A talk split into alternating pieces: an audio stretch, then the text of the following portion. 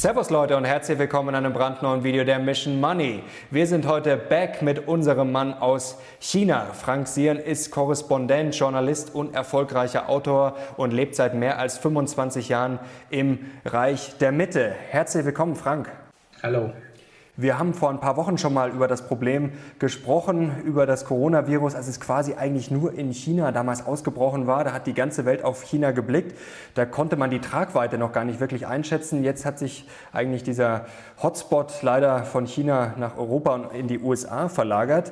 Bevor wir gleich darüber sprechen, was jetzt passiert ist in den letzten Wochen, vielleicht bringst du uns kurz auf den Stand. Wie geht's dir und wo bist du gerade? Nein, ich bin in, in, in Hongkong. Wir sind die, die ganze Familie hat sich sozusagen nach Hongkong zurückgezogen, weil die Lage hier ein bisschen entspannter ist. Mhm. Und inzwischen ist es ja auch so, dass äh, keine Ausländer mehr ins Land gelassen werden und ähm, dadurch äh, äh, so, sich sowieso nicht die Frage stellt, äh, wann wir wieder zurückgehen, sondern das wird entschieden, wenn irgendwann die Grenze wieder aufgeht. Und so lange bleiben wir halt jetzt in Hongkong. Mhm. Was hat sich denn in den letzten Wochen getan? Also als wir gesprochen haben, wie gesagt, da war es in China gerade kritisch, aber man konnte es auch selbst da noch nicht ganz einschätzen. Wir haben dann alle die Vergleiche gezogen zu SARS, zur normalen Grippe. Man hatte das Gefühl, okay, das ist jetzt ein Problem, das hoffentlich dann bis Mitte März durch ist und dann ist alles vorbei. Wie hat sich das seitdem entwickelt? Hat sich es danach Naja, also es hat sich in China eigentlich so entwickelt, wie ich vermutet habe. Das heißt, so ein relativ tiefes V. Ähm, ähm, ich hatte ja gesagt, Anfang Februar, ähm, Anfang März natürlich kommt die Entwarnung. Die kam ja dann am 11. März. Ähm, und man muss auch sagen, dass China ähm, jetzt äh, täglich ein wenig mehr in Richtung Normalität zurückkehrt, an allen Ecken und Enden. Es gibt noch ein Problem, das sind die Rückkehrer. Man hat etwa 40 neue Fälle 50 neue Fälle pro Tag ähm, von Leuten, die einfliegen. Mhm. Ähm, aber das ist im Vergleich zu den Problemen, die, die, die China vorher hatte, natürlich ein relativ ähm, ähm kleines Problem. Ähm, man macht einfach sehr, sehr strenge Kontrollen. Das heißt, jeder, der einreist, muss einen Test machen. Insofern glaube ich nicht, dass das sozusagen nochmal entflammt. Es sei denn, es gibt nicht entdeckte Herde in China, aber das halte ich an, an, angesichts dieser sehr, sehr starken Kontrollen für einen sehr unwahrscheinlichen Fall. Ich halte es für wahrscheinlicher, dass sich die Lage, die wirtschaftliche Lage in China stetig normalisiert jetzt mhm. und dass das auch so für ähm, Asien gilt. Also es gab ja noch zwei andere Länder, die stark betroffen waren. Das war Südkorea, die das auch sehr gut hinbekommen haben. Mhm. Das war, das war Japan und die sind eigentlich alle eher auf dem Weg der Besserung. Und ähm, äh, jetzt muss man natürlich noch schauen, was in Indien passiert. Das ist ein, eine sehr, sehr große offene Frage. Ähm, aber ansonsten steht hier eher alles auf Zeichen einer Normalisierung natürlich minus der Lieferketten. Und das ist ja nicht eine kleine Einschränkung, sondern eine große.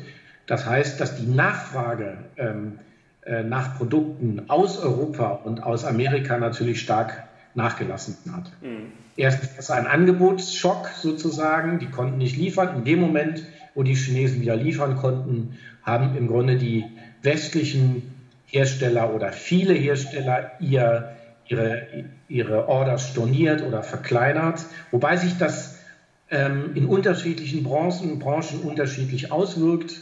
Alles, was man jetzt äh, nach Hause bestellen kann, das läuft ja in gewisser Hinsicht weiter. Ähm, wenn man mal mit, mit der Otto-Gruppe spricht, dann hört man dort, dass zum Beispiel Inneneinrichtungsgegenstände, aber auch Kosmetik sehr, sehr gut laufen, überdurchschnittlich laufen. Während Dinge, die man eher so auf der Straße im Geschäft kauft, äh, Klamotten, ähm, da sieht es eher sehr schlecht aus. Äh, ähm, und ähm, das muss man natürlich einkalkulieren, wenn man die Entwicklung in China sich anschaut. Mhm. Wobei wir neigen ja zum Westen, die Rolle der Exporte für China noch immer zu überschätzen. Es sind etwa äh, 20 Prozent äh, ähm, äh, der Wirtschaft, der chinesischen Wirtschaft. Davon gehen aber über die Hälfte, nämlich 10 Prozent, schon nach Asien. Da dürfte es also keine großen Verschiebungen geben. Ähm, und ähm, die anderen 10 Prozent, die gehen tatsächlich in den Westen. Und wenn man jetzt mal sagt, da gibt es einen Einbruch von 50 Prozent, dann reden wir im Moment von einer Belastung ähm, von etwa 5 Prozent der, der chinesischen Wirtschaft. Da kommt natürlich noch alles Mögliche äh, hinzu, dass man plötzlich bestimmte Produkte nicht mehr produzieren kann, weil die Zulieferteile fehlen und so weiter und so fort. Mhm. Das bedeutet im Moment, ähm, dass ich bis vor zwei Wochen noch gesagt hätte, das wird ähnlich laufen wie in der Finanzkrise. Im März 2009 war China dann mit einem großen Konjunkturprogramm in der Lage, sozusagen den Karren aus dem Dreck zu ziehen. Das wird natürlich jetzt mit jedem Tag schwieriger. Ähm, äh, mit jeder Trillionen, die Donald Trump sozusagen draufschlägt. Wir sind jetzt, ich hoffe, ich bin auf dem letzten Stand bei zwei Trillionen. Ähm, ähm, und der Wille der Chinesen, der chinesischen Regierung, ähm, sich zu verschulden, um den Rest der Welt aus diesem tiefen Tal zu holen, der nimmt natürlich auch täglich ab. Mhm. Äh, das war ja der Preis, den man damals gezahlt hat, äh, eine stark ansteigende Verschuldung. Und darauf achtet man seitdem. Und deswegen hört man eigentlich aus Peking, dass kein großes Konjunkturprogramm kommt, also keine Bazooka, sondern dass man gezielt erst einmal die eigene Wirtschaft wieder flott kriegen will. Was hat denn der Staat jetzt äh, konkret unternommen? Es wurde ja auch viel angekurbelt. Ich habe jetzt recherchiert, dass auch die Banken dann teilweise schon gezwungen werden, Kredite zu vergeben, dass gewisse Sachen, wenn ausfallen, dass dann nicht gekündigt werden darf. Es wurde ja schon eingegriffen. Wie hat man jetzt versucht, in den letzten Wochen äh, das stabiler zu kriegen, beziehungsweise die Wirtschaft jetzt auch in den kommenden Wochen wieder in Gang zu bringen? Naja, da ist natürlich ein, in diesem Fall ist es ein großer Vorteil, dass sozusagen der Staat und das Finanzsystem ähm, Hand in Hand arbeiten. Mhm. Ähm, da kann man natürlich sehr schnell die Hebel umlegen, man kann Steuererleichterungen machen, man kann Sozialabgaben aussetzen, ähm, äh, man kann äh, Kredite vergeben, das wird passiert auch alles. Und die Erfahrung ist, dass das, äh, wenn es dann schnell gehen muss, auch relativ schnell geht. Mhm. Wichtig sind im Moment, das sagt die Regierung auch immer wieder, die Arbeitsplätze zu halten. Das ist eigentlich der, entscheidende Punkt, dass man jetzt keine Massenarbeitslosigkeit kriegt. Und das wird auch im Grunde jetzt, äh, so wird auch die Politik gemacht, dass vor, vor allem erstmal die Arbeitsplätze stabil bleiben. Mhm. Wie läuft das denn jetzt mit der Normalität? Denn alle wollen ja wieder, man merkt es jetzt bei Donald Trump am meisten, äh, das er fürchtet jetzt natürlich um die Wirtschaft, das fürchten wir in Deutschland natürlich auch, in China wird es nicht anders sein. Also man will ja möglichst wenig Schaden anrichten. Auf der anderen Seite muss man verdammt aufpassen. Ich habe jetzt gelesen, der die Titanriese Pangang, ich hoffe, ich spreche es halbwegs äh, richtig aus, die haben sozusagen schon Mitte Februar wieder hochgefahren und sofort ist das wieder ausgebrochen. Also wie vorsichtig muss man da jetzt sein und wie viel Normalität ist denn jetzt schon eingekehrt in China? Also sind die Leute schon noch sehr vorsichtig oder haben die das schon wieder teilweise ein bisschen vergessen? Also sind generell sind, sind die Leute hier härter im Nehmen. Mhm. Man darf nicht vergessen, die Mitte 50-Jährigen haben die Kulturrevolution erlebt. Mhm. Ähm, da ist natürlich gegen die Kulturrevolution ist natürlich Hausarrest ein Spaziergang. Äh, während wir im Westen diese sehr großen, tiefschneidenden Ereignisse also das war im Grunde äh, ähm, äh, im positiven Sinne der Mauerfall, im negativen Sinne der Zweite Weltkrieg. Und dieses negative äh, Ereignis ist ja schon sehr lange her, dass kaum noch Leute leben, die mhm. das wirklich miterlebt haben. Ähm, und ähm, es ist auch so eine Mentalität hier, dass man diese Krisen wegsteckt und dann eben wieder anfängt. Es ist auch ein Grundvertrauen in den Staat da. Mhm. Und äh, es, steckt auch stärker in der Kultur. Es gibt ja sozusagen äh, äh, ähm, äh das äh, äh, ähm, chinesische Zeichen für, für, für Krise bedeutet einerseits Gefahr und Chance. Das mhm. setzt sich aus zwei Zeichen zusammen. Das ist also ein ganz, eine ganz andere Vorstellung. Das ist etwas, was mich in den letzten Jahrzehnten, in denen ich in China war, immer wieder überrascht hat, hat wie schnell die dann umstellen, zur Normalität zurückkehren. Mhm. Und auch im Grunde dann auch Innovationen entwickeln, äh, um zu verhindern, dass das nochmal passiert. Während, während der Krise haben etwa 20.000 Entwickler, Ingenieure allein in Shenzhen durchgearbeitet. Die haben einfach weitergemacht, mhm. um Technologien zu entwickeln, um Medikamente zu testen, um äh, bei den Impfstoffen voranzukommen. Ähm, und deswegen würde ich eigentlich davon ausgehen, dass, ähm, dass sich dieser Trend jetzt erst einmal weiter fortsetzt. Ähm, vielleicht ein Tick langsamer, als ich gedacht hätte, noch vor vier Wochen, aber der Trend ist ziemlich eindeutig. Wie wichtig, Impfstoff hast du gerade angesprochen, wie wichtig ist denn China jetzt für einen Impfstoff und was haben jetzt die Asiaten besser gemacht bei dieser Bekämpfung? Am Anfang war es ja hier aus westlicher Brille so ein bisschen überheblich. Donald Trump hat jetzt auch immer vom Wuhan-Virus gesprochen, nach dem Motto, ja, die Chinesen äh, haben das irgendwie nicht im Griff und das bricht da aus. Aber jetzt muss man ja sagen, eigentlich hat man jetzt den Eindruck, die Chinesen und die Asiaten haben das sehr gut in den Griff bekommen und wir verlieren jetzt die Kontrolle. Also Italien, Spanien ist eine Katastrophe, Frankreich macht auch Angst und in Deutschland Deutschland hat man es halbwegs noch im Griff, aber man, also es darf jetzt auch nicht mehr schlimmer werden, hat man das Gefühl. Ähm, ja. Was haben die Asiaten besser gemacht? Also natürlich darf man nicht vergessen, dass China ein autoritärer Staat ist, der auch ganz anders durchgreifen kann. Und das war im Grunde ähm, eine, eine Art von Lockdown, den wir uns gar nicht vorstellen können, mhm. bis hinunter in die einzelnen Häuser, Wohnhäuser, wo einer an der Tür stand und genau kontrolliert hat, wer rein und raus geht, wo mhm. Listen geführt wurden und das über das ganze Land hinweg, wo ganz klar war, man darf nur alle drei Tage raus einkaufen und dann auch nur auf dem kürzesten Weg. Ähm, das ist natürlich in, in, in europäischen Demokratien kaum durchzusetzen ähm, und auch, ich sage mal, die, die Bereitschaft der Menschen, das zu akzeptieren, ist eben nicht so groß. Ähm, das ist der eine Punkt. Der andere Punkt ist, ähm, ähm, dass sozusagen sich Asiaten sowieso nicht so nahe kommen im, im alltäglichen Umgang. Also sozusagen in Italien küsst einfach jeder jeden zur Begrüßung überall.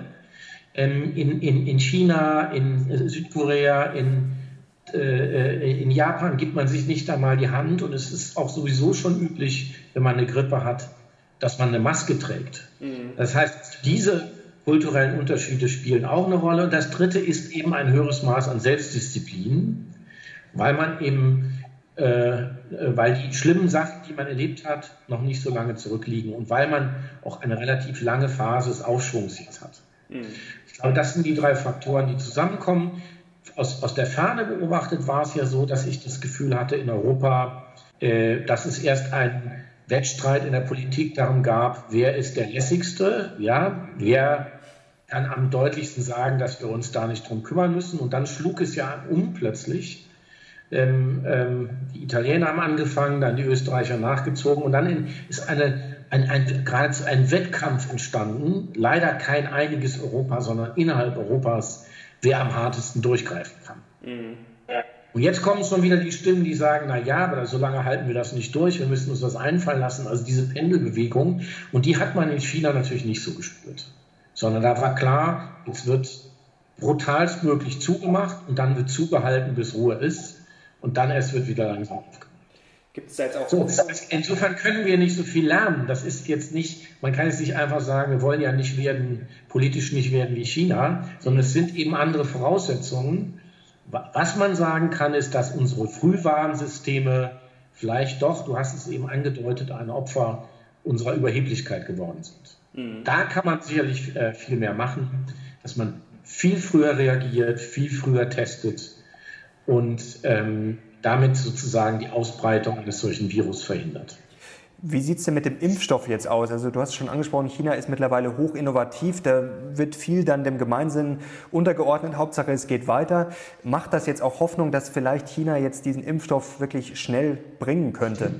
Ich muss, ich muss sagen, ich bin kein Arzt und was ich dazu lese, äh, kann ich kaum selber beurteilen.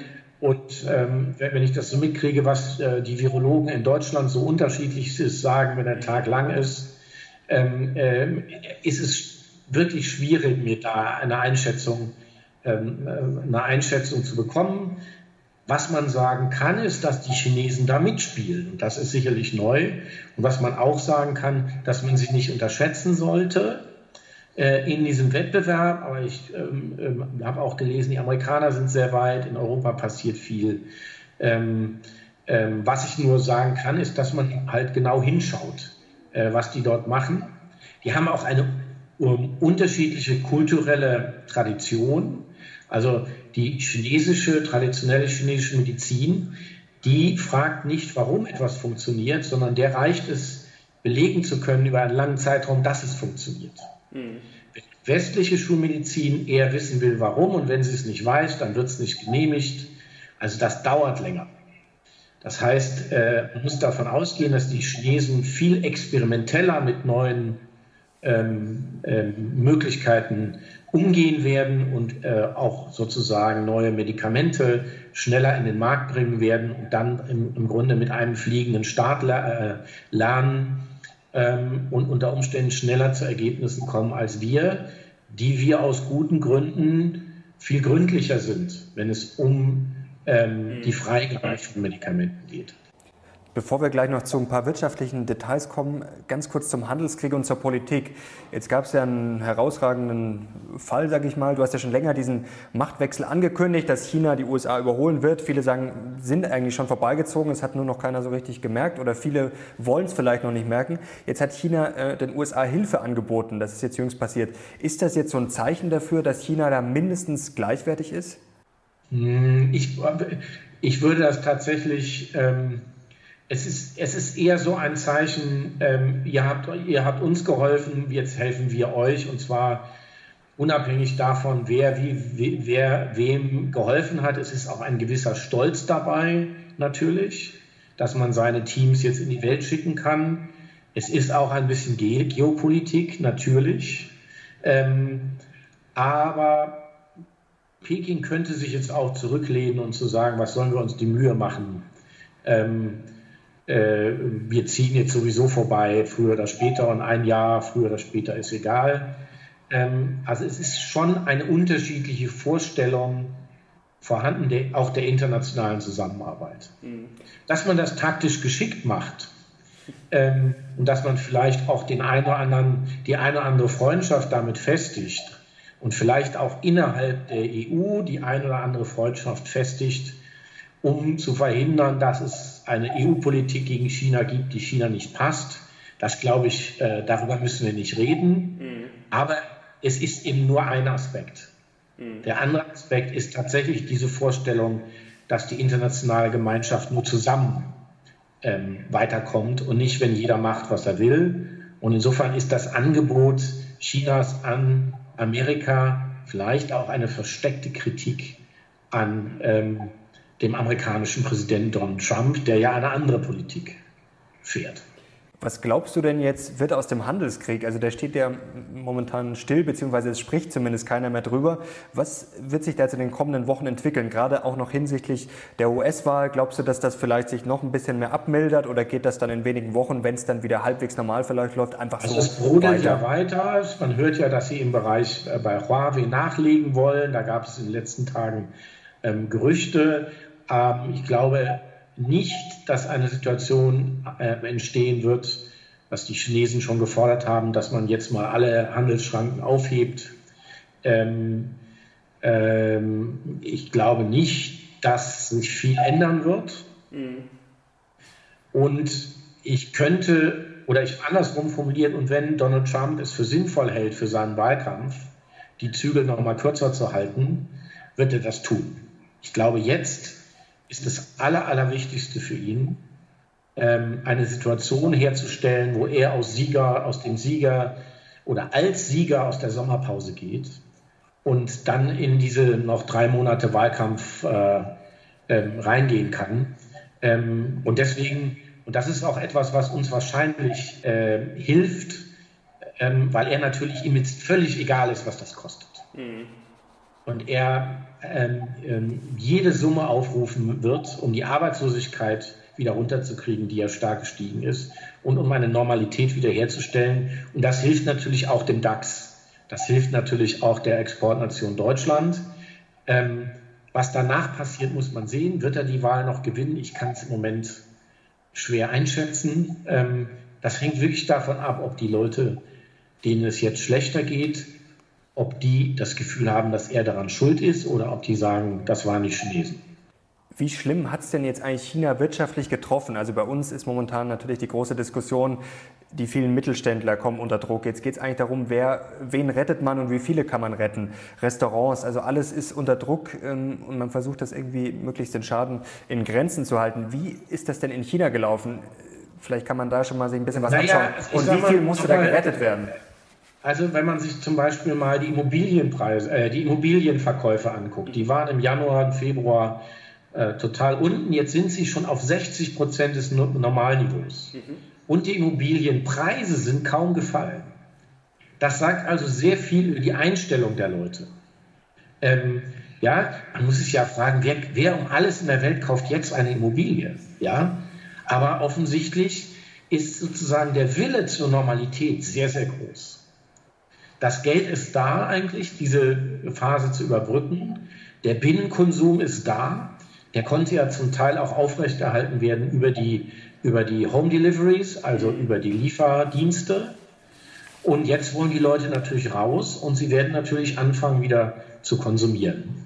Also ich, mein Eindruck ist, ähm, dass die politische Führung eher an ähm, Gewicht gewonnen hat, so wie das im Moment der CDU geht in, in, in Deutschland, mhm. dass die Leute das Gefühl haben, ja, die, äh, die haben das einigermaßen hingekriegt, nachdem sie lange die Augen verschlossen haben. Aber auch da wurde ja ganz deutlich gemacht, dass man äh, äh, äh das nicht in Ordnung findet. Die Polizei und die Staatssicherheit mussten sich bei dem toten Arzt, bei der Familie des toten Arztes genau gesagt, entschuldigen. Mhm. Das ich nicht erinnern, dass das schon mal passiert ist. Das ist ein sehr deutliches politisches Zeichen. So, insofern glaube ich, dass bei allen Schwierigkeiten, wie gesagt, wir mit einer schnelleren Stabilisierung rechnen können, als wir das aus der Ferne erwarten würden, wenn jetzt nicht in diesem großen Land ähm, das ganze Virusgeschehen nochmal aufflammt. Das muss man immer als Einschränkung dazu sagen. Ähm, sieht nicht so aus, aber das sind 1,4 Milliarden Menschen. Ähm, ähm, genau wissen kann man es auch nicht. Mhm. Ich habe jetzt aber auch gelesen, dass die Arbeitslosigkeit schon historisch relativ hoch ist. Also spürt man ja, das natürlich. jetzt? Ja, also das ist ja klar, äh, wenn die, wenn die äh, Geschäfte stillstehen. Die Frage ist aber, ähm, ähm, ist das eben jetzt nur eine Unterbrechung? Es ist ja anders als, ich sage mal, in den, in den 20er Jahren äh, in Deutschland, wo es eine strukturelle Arbeitslosigkeit gab, wo man nicht mehr wusste, was, man, was kann man noch machen, um die Leuten Arbeit zu geben, ist es ja nicht so, dass die ganzen Geschäfte weg sind. Es ist ja nur praktisch angehalten worden und jetzt gehen die Leute wieder dahin, wo sie vor vier, sechs, acht Wochen auch waren und machen auch das Gleiche. Und die Wahrscheinlichkeit, dass der Konsum geringer wird, die ist relativ gering. Insofern glaube ich, dass die einfach daran anschließen werden. Mhm. Das ist übrigens, wenn es nicht zu lange dauert, auch immer noch meine Hoffnung für den Westen. Nee, um Gottes Willen. Wir haben Zeit. Ja, äh, äh, sozusagen, wenn, wenn, wenn es der Politik gelingt, ähm, diejenigen, die jetzt auf Null gehen mit ihrem Kiosk, denen diese Durststrecke zu finanzieren oder zumindest zu 50 Prozent, dass sie danach weitermachen können, mhm. dass sie danach an, anknüpfen können. Ähm, ähm, ich glaube, das ist der entscheidende Schritt und dass das funktioniert, da bin ich natürlich in einem Land wie China, bin ich etwas äh, optimistischer, die das immer wieder schon gemacht haben.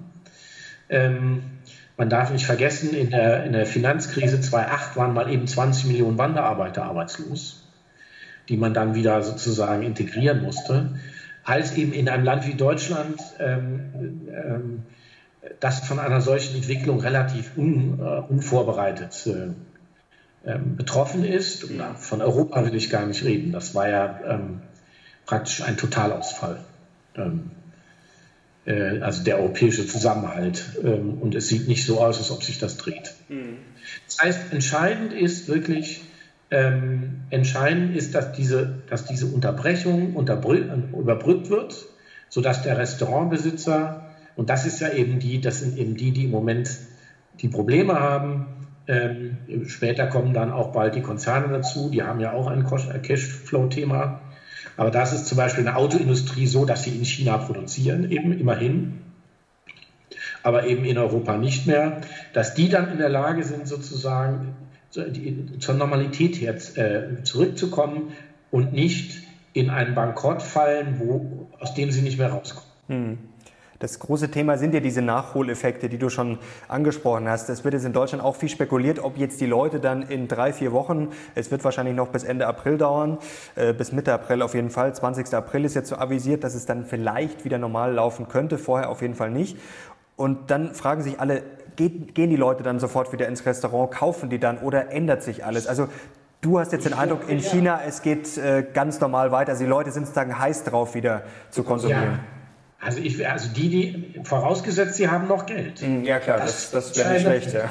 Das ist der entscheidende Punkt. Aber so von der Mentalität her, wenn, wenn man äh, vier, vier, sechs, acht Wochen nicht ins Restaurant gehen könnte, was macht man dann? Mhm. Als erstes geht nochmal lecker essen und gibt vielleicht auch, wenn man sich leisten kann, einen Tick, sogar einen Tick mehr aus, ähm, als, als äh, ähm, äh, als man das vielleicht vorher getan hätte. Also insofern, das wird natürlich dieses Loch nicht wettmachen, aber äh, es, es, wird dat, es wird dabei helfen, dass die Normalität wiederhergestellt wird. Also Und ganz, ganz wichtig ist, dass man die Durststrecke finanziert für alle. Mhm.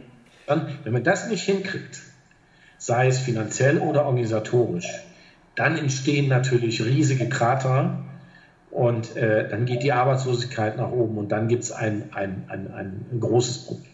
Also glaubt China noch an diese V-Bewegung, also erst Absturz und dann schnelle Erholung, hast du das Gefühl? Und was gibt es ja. da jetzt für Schätzungen? Also was äh, rechnet man äh, aus für dieses Jahr BIP und kommendes Jahr? Gut, die chinesischen Zahlen, die werden ja in Deutschland immer ein bisschen belächelt, dass das eh alles also im, ist. Aber im Mai, im Mai Normalisierung ist. Man hört jetzt, dass der Volkskongress, das chinesische Parlament, soll, erst hieß es äh, um den 20. April, jetzt heißt es Mitte Mai tagen soll. Mhm. Ähm, und das halte ich auch für realistisch, dass man im Mai eine Normalisierung wieder herbekommt. Mhm. Wenn jetzt ähm, nichts ähm, ähm, Ungewöhnliches passiert. Mhm. Ja, also wenn es jetzt so weitergeht, ja, dann ähm, würde ich sagen, müsste das klappen. Was ja auch ganz wichtig ist, vielleicht kannst du uns da noch einen Einblick geben. Vor Ort siehst du jetzt die Schiffe wieder fahren, sage ich jetzt mal. Es ist ja sehr viel dieser Containerverkehr, ja. dieser Frachtverkehr. Da wurde ja schon vor zwei, drei Monaten darüber berichtet, dass das alles zusammenkracht, dieser berühmte Baltic Dry Index. Da gibt es ja viele Unterindizes. Also ist das schon wieder ins Rollen gekommen, weil wir brauchen das ja hier im Endeffekt alles. Äh, hier steht zwar im Moment alles still, aber wenn wir wieder loslegen wollen, brauchen wir ja, sage ich mal, den vollen äh, Nachschub, ja, dass diese Lieferketten also wieder funktionieren. Äh, sozusagen mal, also die Schiffe fahren wieder. Es war eine Weile gar keine Schiffe. Also ich kann das hier aus dem Fenster sehen. Ähm, es gab eine Weile gar keine Schiffe, dann ging es ganz schnell wieder los. Jetzt ist es wieder ein bisschen zurückgegangen. Mhm. Okay. Ähm, also das ist, äh, aber das hat natürlich damit zu tun, dass jetzt, ich sage mal, ähm, äh, Klamottenhersteller ihre, ihre, ihre Bestellungen stornieren und sagen, wir wissen nicht, alle Läden sind zu in Amerika und Europa. Ähm, aber das liegt dann nicht daran, dass China nicht liefern kann. Mhm. Okay, also da, darüber müssen wir uns jetzt äh, nicht die großen Sorgen machen. Jetzt äh, wäre noch eine Frage, was wir von der chinesischen Börsenentwicklung vielleicht lernen können. Vielleicht kannst du uns da noch kurz einen Einblick geben, was da in den letzten Wochen gelaufen ist. Klar, China ist jetzt nicht gleichzusetzen mit der deutschen Börse oder vielleicht mit dem Dow Jones, aber wie, wie hat sich das äh, entwickelt? Naja, es kann natürlich, also erstmal so von den chinesischen Börsen, ähm, das ist noch ein schwieriger Fall. Also das hat noch mit an der Börse im westlichen Sinne so viel nicht zu tun, mhm. weil der Staat eben relativ stark eingreift und weil die Anleger eher eine Pferderennmentalität haben als eine Aktienanalysenmentalität. Insofern muss man da ein bisschen Abstriche machen in Shenzhen und in Shanghai. Anders ist das beim Hang Seng in Hongkong. Ähm, und da ist es schon so, dass der jetzt mitgegangen ist ähm, ähm, äh, in das tiefe Tal ähm, aber es könnte natürlich passieren, in, äh, in, in dem Maße, in dem sich China-Asien erholen, dass sich der Hang, Hang Seng und der Nikkei bis zu einem gewissen Grade abkoppeln mhm. ähm, von den Entwicklungen der Wall Street. Ähm, das wird sehr interessant zu beobachten sein. Ähm, ähm, ob das wirklich kommt, weiß ich nicht, aber ich gucke mir das zum Beispiel sehr genau an. Mhm. Ob man äh, ob es da nicht eine Art Emanzipation gibt, ähm, äh, weil wir da auch davon ausgehen müssen, dass sozusagen ähm, die, die Entwicklungen jetzt erst einmal noch auseinandergehen. Das heißt, Amerika wird wahrscheinlich noch sehr viel schlimmer werden. Äh, China, Schrägstrich Asien, wird noch äh, wird sehr viel besser werden, als es jetzt am Tiefpunkt war. Ähm, der Tiefpunkt war der ähm, 17. Februar. Ähm, also da waren die meisten äh, ähm, Erkrankungen. Ähm, seitdem nimmt das immer wieder ab. Also da könnte es sein, dass sich da die Dinge auseinander bewegen. Ähm, ob das wirklich so ist, weiß ich nicht. Ich habe noch gelesen, du hast geschrieben, dass Asien eigentlich schon sehr viel untereinander handelt und dass das sogar noch mehr werden könnte. Ja. Also ist uns Asien ja, da weit ja, voraus? Ja, das ist ja etwas, was wir so gar nicht auf dem Schirm haben, mhm. ähm, dass eigentlich äh, äh, Asien und China immer weniger äh, handelsmäßig vom Westen abhängig sind. Mhm. Äh, ähm, weil sie jetzt eben auch gerade dabei sind, einen riesigen eigenen Freihandelsmarkt ähm, aufzubauen. Der sollte eigentlich schon Ende letzten Jahres unterschrieben werden. Man hat sich eigentlich mit allen Ländern geeinigt, außer die Inder und die Chinesen. Die äh, senken noch die Hörner ein bisschen. Ähm, ähm, Vietnam ist jetzt gerade dabei, die an einen Tisch zu kriegen. Es ist durchaus realistisch, dass das trotz dieser Krise dieses Jahr noch was wird. Und das wird natürlich einen riesigen Handelsschub geben und wird den Anteil des Westens am chinesischen Handel noch einmal verringern. Und das bedeutet, wir werden einerseits immer abhängig von, abhängiger von der chinesischen Wirtschaft. Äh, äh, inzwischen sind sie ja bei etwa 17 Prozent Anteil an der Weltwirtschaft. Mhm. Ähm, und der Anteil steigt stetig, während China und Asien immer weniger abhängig vom Westen werden, im Übrigen auch äh, technologisch. Mhm. eigene Technologien entwickeln und ähm, jemand, wie Donald Trump, der, die, der, der sozusagen Huawei aus Amerika rauszwingt und versucht hat, aus Europa auch rauszudrücken, was ihm nicht gelungen ist, der trägt natürlich noch dazu bei, dass die Geschwindigkeit, eigenständig zu werden, dass die noch viel größer wird als äh, oder noch schneller äh, größer wird, als das sowieso schon der Fall ist.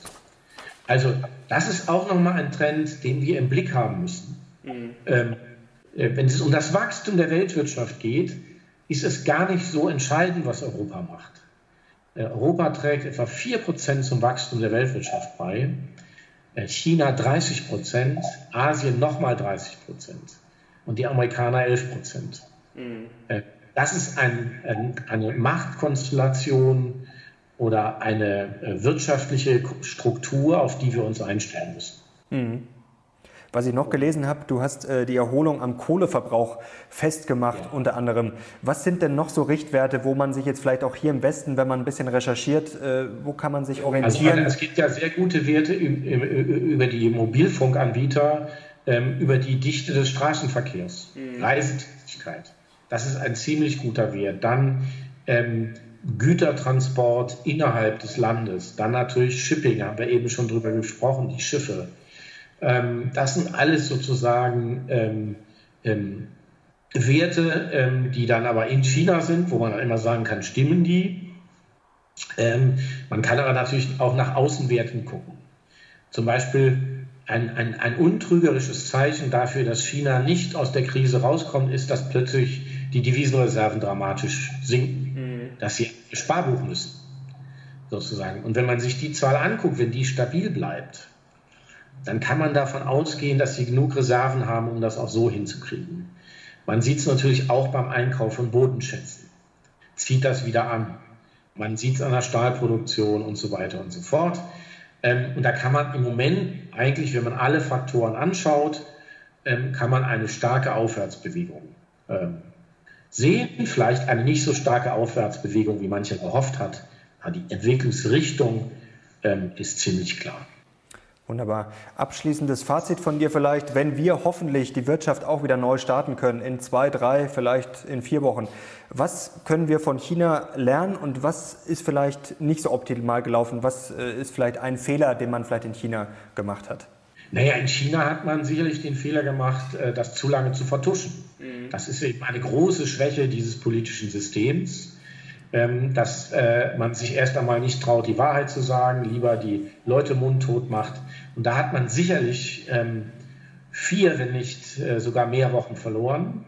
Ähm, die hat man dann mit umso größerer Härte wieder aufgeholt. Das ist, glaube ich, sozusagen am Ende der entscheidendste Fehler gewesen. Ähm, ob, äh, davor ist sicherlich noch ein Fehler gewesen, dass man ähm, weiterhin alle Tiere zum Essen zugelassen hat. Wobei ich eben auch andererseits sagen muss, vielleicht wäre das so ein Virus auch über einen anderen Weg ausgebrochen. Es leben nun mal sehr, sehr viele Menschen sehr dicht zusammen in China, ähm, sodass man ähm, äh, sozusagen das eben nicht vermeiden kann. Und es ist eben auch ein, ich sage mal, jetzt eben eine Zeit, wo die Globalisierung ihre Nachteile zeigt. Mhm.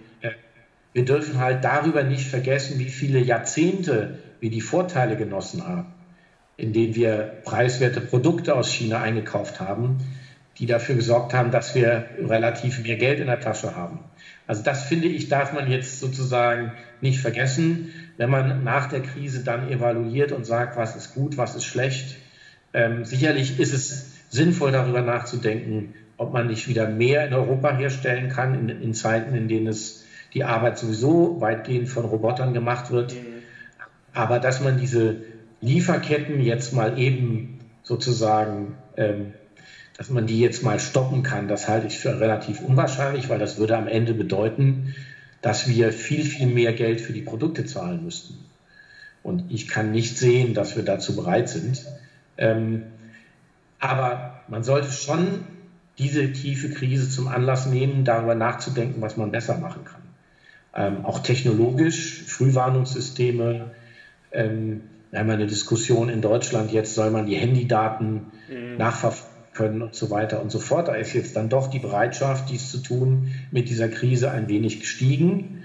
Und da muss man eben drüber nachdenken, wie kann man denn ähm, ähm, ähm äh, mit Technik diese sozusagen dieses Risiko verringern äh, und eben trotzdem einen einigermaßen verlässlichen Datenschutz erhalten. Also ich sage zum Beispiel mal, wenn diese Bewegungsdaten aus den Handys anonymisiert sind und garantiert anonymisiert sind, wäre es ja eher sinnvoll.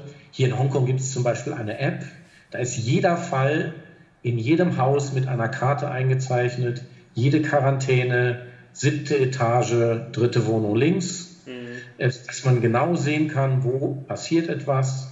Es, es sind alle Flieger verzeichnet, welche Fälle an welchem Sitzplatz. Da kann sich jeder jeden Morgen informieren.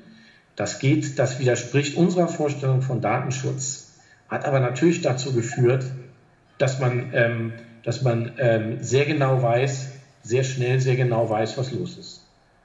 Das sind alles Themen, über die wir reden müssen. Und am Ende ist wirklich das Entscheidende, das ist das Aller, Allerwichtigste jetzt für die Politik, wenn, wenn, wenn, der, wenn der Virus, das Virus wieder weg ist, dass man es schafft, sozusagen die kleinen Leute mit Geld zu versorgen. Die kleinen Geschäfte, die Einzelhändler, ähm, ähm, damit, damit die weitermachen können, so schnell weitermachen können wie bisher. Aller, Allerwichtigste. Wenn man das nicht schafft, dann haben wir ein riesen, riesen Problem. Und bevor wir das nicht geschafft haben, müssen wir auch über andere Sachen wie Lieferketten und was wir besser machen können, gar nicht nachdenken. Das ist ein schönes Schlusswort, beziehungsweise es macht Hoffnung. Ich hoffe, dass wir das hinkriegen. Frank, herzlichen Dank dir. Bleib gesund, das ist das Wichtigste. Und wir hoffen, dass die Welt dann komplett neu startet in ein paar Wochen wieder und dass dann alles gut wird. Danke dir. Danke euch fürs Zuschauen. Ich bin jetzt gespannt auf eure Kommentare, wie ihr die Lage einschätzt, ob ihr glaubt, dass wir das auch so hinkriegen wie China hoffentlich und dass das alles stabil bleibt. Leute, danke fürs Zuschauen. Hinterlasst uns gerne ein Like und natürlich einen Kommentar. Wir sehen jetzt raus. Bis zum nächsten Mal. Ciao.